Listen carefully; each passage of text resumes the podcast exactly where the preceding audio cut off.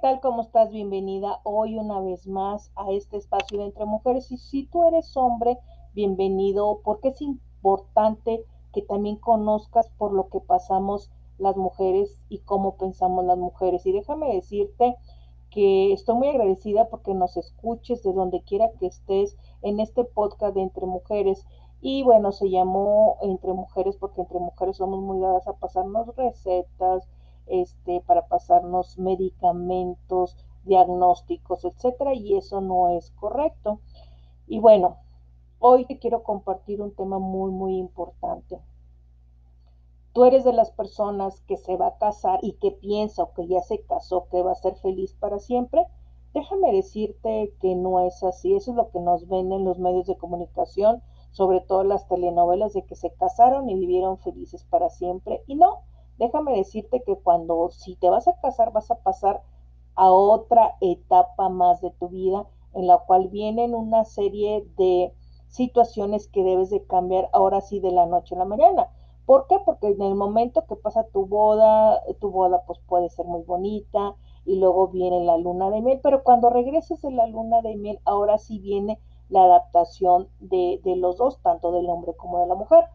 Y aquí lo importante es simplemente si estás acostumbrado o acostumbrada de que tu papá, o más bien dicho, de que en tu casa tu mamá eh, te resolvía las cosas, te tenía la, la ropa limpia, te tenía la comida cada vez que llegaba. Entonces, déjame decirte que estás muy equivocada, pero ¿qué puedes hacer tú? Cuando tú te vas a casar o cuando estés recién casada es bien importante que veas una serie de situaciones y que planees tu semana. Si él trabaja y tú trabajas entre semana, bueno, pues el fin de semana es bien importante, número uno, para que hagas tu despensa en pareja y veas qué es lo que van a comer durante la semana. Y número dos, ir preparando todo lo, lo que necesites el fin de semana e irlo preparando con tiempo. Por ejemplo, Aquí sí es bien importante y yo te lo puedo sugerir, si en el lugar que tú estés puedes ir a un mercado a comprar lo que viene siendo la fruta y la verdura, es lo mejor que puedes hacer. Una, por su, su bajo costo para que ahorres dentro de la economía, porque ahora vas a empezar a administrar tu casa desde pagar la renta, si, si rentaron una casa, agua, luz, gas, teléfono, que son una serie de servicios que si los dos trabajan, bueno, pues uno paga una cosa, otro paga otra cosa, etcétera, etcétera.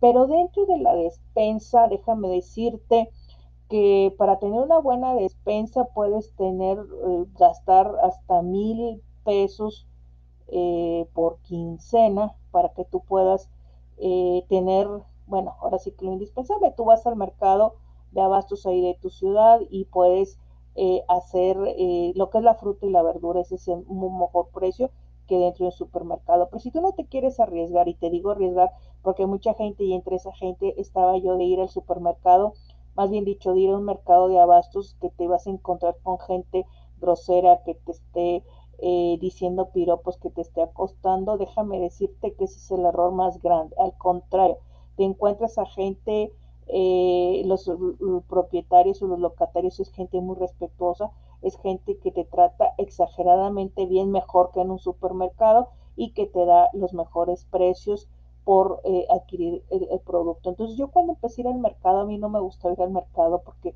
yo tenía esa idea, porque hay muchos trailers, hay, muchas camionetas, hay todo, y, yo decía aquí la gente pues te, te va a faltar el respeto, al contrario, es donde mejor me han tratado. ¿Y qué es lo que yo compro en el mercado de abastos aquí donde yo vivo?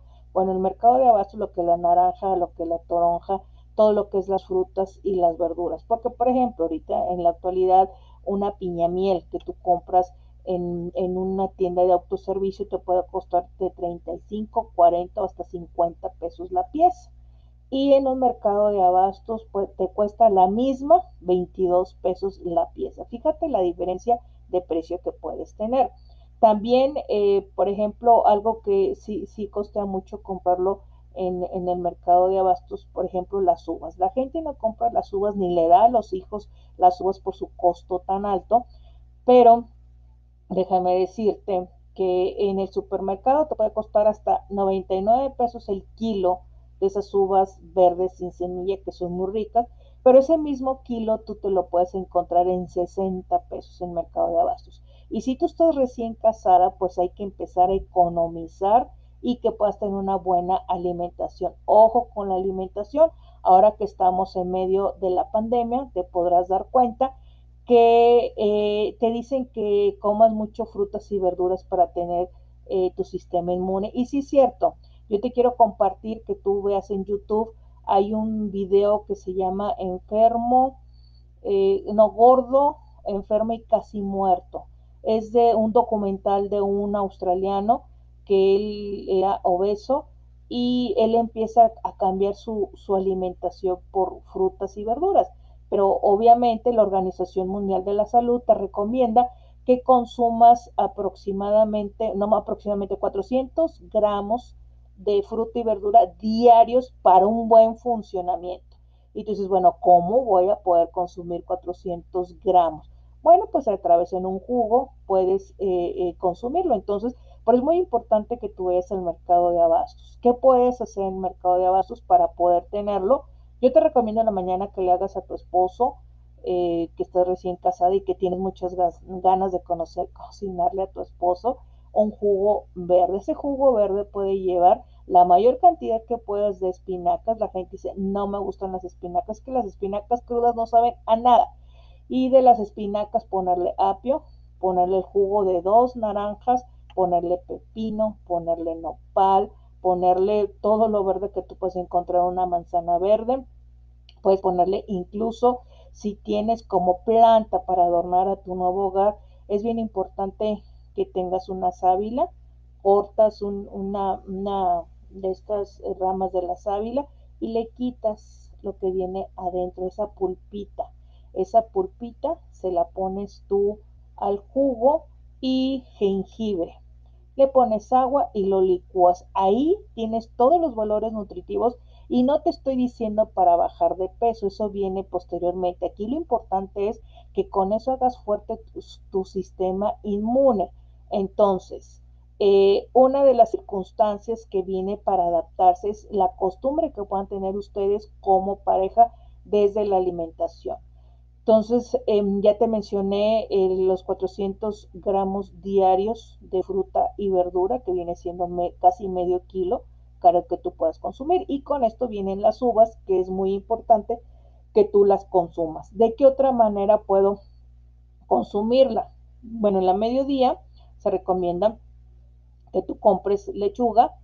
Esta sí ya lo, yo la compro en una tienda de autoservicio, la, la, lechuga orejona, y la pongo a desparasitar, se corta la lechuga y compres una pechuga de pollo marinada la, ya sea por medio de en aerosol o con mantequilla, como te guste, pones a dorarla, eh, este, esta, esta pechuga, y cortas la lechuga, le pones cacahuate, le pones cacahuate sin sal natural que también te venden en el mercado, este, le pones arándanos, le pones melón del verde, que es el, el melón verde o el melón naranja, todo melón verde, melón naranja, le pones fresas, le pones uvas, eh, le pones un aderezo natural, que más adelante te voy a decir cómo hagas un aderezo natural, y eso puedes tenerlo en la comida.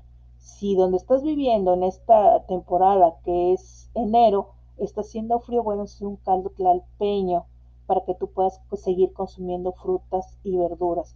Y todo esto te va a llevar a ti para que puedas tener una, una vida saludable al lado de tu esposo. ¿Por qué te estoy diciendo todo eso? Porque dicen, eh, se casaron y vivieron felices para siempre. Ahí te vas a dar cuenta si tu esposo le gusta tomar cerveza, si le gusta juntarse con los amigos, qué tipo de alimentación es la que le gusta, eh, si le gusta este, algunas costumbres que traiga dentro de su familia, eh, por ejemplo, eh, cómo quiere que se le planche la ropa, etcétera. Entonces, te viene un momento de estrés para volver, para empezar a adaptarte a esto. Y no es que sea malo, sino simplemente pasas de una etapa a otra y hay que adaptarnos de, de esta etapa a la siguiente etapa. ¿Qué es lo que más se puede hacer? Hay un libro que te recomiendo que hacer si mi media naranja es toronja. Si ya te casaste, aquí es bien importante que los hombres también tienen sus espacios Así como la mujer tiene el espacio para estar con las amigas y se recomienda dos reuniones a la semana, pues los hombres también. No lo celes, no lo acoses, no lo llenes de tantas preguntas y dónde estabas y dónde fuiste y con quién fuiste, porque estás generando una desconfianza. Y créeme que eso al hombre le cae muy mal que lo estés vigilando, que lo estés fiscalizando, que estés viendo dónde está, con quién está, cómo está. Le, al hombre eh, le, le cae gordísimo que lo estés cuestionando de todas sus acciones. Y mientras, algo que también nos ven en mucho las telenovelas es que él está pensando todo el día en nosotros, no. Cuando él está en el trabajo, no piensa otra cosa más que el trabajo.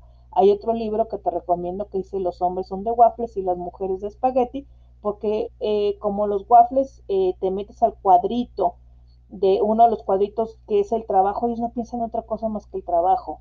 Y mientras en el trabajo, él va a estar pensando en el trabajo. Pero eso no quiere decir que se olvidó de ti, que te dejó de querer o que ande de infiel. Hay que entender también a los hombres que tienen sus espacios. Y bien, es muy largo, pero te lo voy a estar diciendo tips en, en, este, en este podcast de Entre Mujeres. Y aquí termino con esto de que eh, se casaron y vivieron felices para siempre. Para siempre, de eso depende qué es lo que aportes tú y en él, porque a veces la mujer es la que quiere todo y no está dispuesta a dar nada, o viceversa, el hombre es el que da todo y tampoco, más bien dicho, el hombre también quiere eh, que la mujer le dé y no está dispuesto a dar nada. Una relación de matrimonio es dar y dar, ceder y ceder. Si tú no estás con esa mentalidad, créeme que vas a llevar a fracaso un matrimonio y por eso ha crecido tanto el índice, porque no nos quitamos el egoísmo y el ego de que queremos que nos atiendan, queremos que nos cuiden, queremos que nos protejan y nosotros no estamos dispuestas a dar nada. Y como dicen, y vivieron felices para siempre, será. Nos vemos en el siguiente podcast. Hasta pronto. Bye.